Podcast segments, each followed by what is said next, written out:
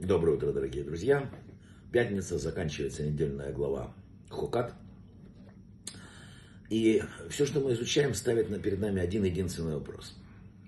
Есть два мира, в котором существует Вселенная. Мир, где есть Бог, и есть мир, где нет Бога. Что это означает? Каждый человек сам решает, в какой планете он живет. Один может сказать, что, конечно, я вижу, понимаю, такой красивый мир, так все здорово сделано. Конечно, есть хозяин этого мира, как есть хозяин даже у любого, кто-то создавший любой механизм.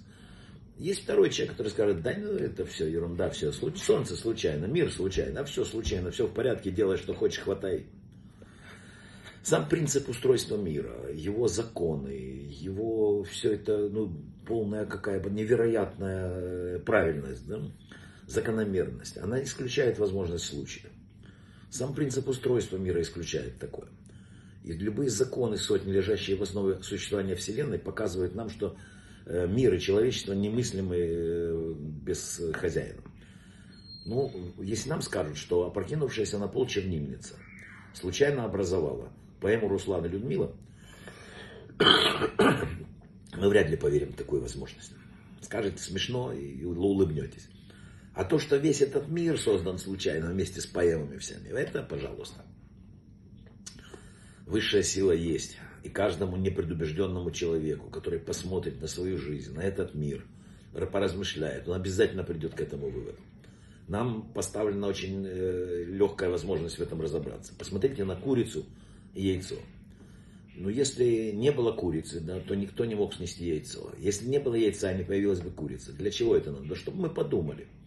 Тот, кто создал курицу и яйцо, безусловно, должен отличаться от курицы и яйца. Кто создал материю, время, пространство, существовал вне времени и пространства, еще до того, как они были созданы. Конечно, он э, должен был вне времени и вне пространства и владеть этим. И он обязательно один. Потому что Бог всесильный. А если их два, то он уже не всесильный, он чем-то ограничен. Значит, его атрибуты э, совершенно другие. Этого тоже невозможно. Поэтому мы придем к простому выводу. Есть высшая сила, она одна. Друг, ангелы, все это, уже помощники. Он смотрит за человеком. Он помогает человеку, если он обращается к нему. Он дал человеку абсолютную свободу. Это очень важно, что человек был человеком. Нам дана свобода, которой мы должны правильно воспользоваться. Всевышний мог запрограммировать мозг человека таким образом, что человек даже, например, не попытался бы первый человек приблизиться к дереву жизни в саду, который его посетили. Но Бог этого не сделал. Всемышнему ограничить волю человека настолько, что он не поддался соблазну съесть яблоко, очень легко. Но оба варианта означали бы отмену свободы воли человека. И вся идея, вся суть, вся прелесть того, что происходит с нами в мире, это то, что он нам дал как богам, возможность свободного выбора. Больше это ни у кого нет. Человек сам должен решить, что хорошо, что плохо, и получить за это награду. Нам дана колоссальная привилегия сделать себя сам handmade, да, сделать самим себя. У нас есть возможность исправлять себя, исправлять мир. Это уникальная возможность, которая дана нам в этом мире.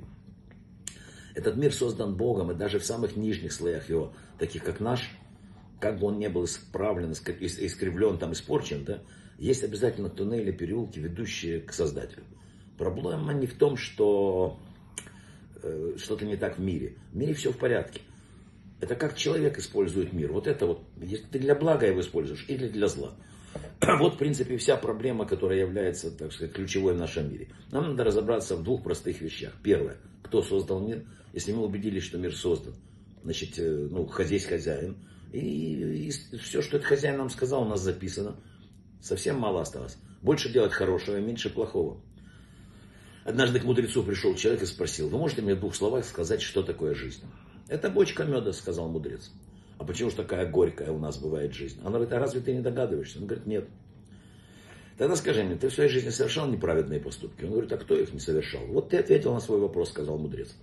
Каждый неправедный поступок человека – это ложка дегтя в сотворенную Богом бочку меда под названием «жизнь». И все-таки вот, не унимался человек, задавший вопрос. Наверное, есть большие ложки дегтя и маленькие ложки, не так ли? Он говорит, да так, все это. Но вкус у дегтя один и тот же, независимо от его количества. И от величины ложки все равно ты испортишь весь этот мед. Вкус меда будет испорчен. Давайте с вами, это такая мудрая притча древняя, давайте с вами попытаемся, чтобы мы в такую замечательную жизнь не всовывали вот эту свою э, ложку дегтя. Зачем? Так вкусно и так хорошо. Брахава от слаха, хорошего шабата и всего самого-самого лучшего.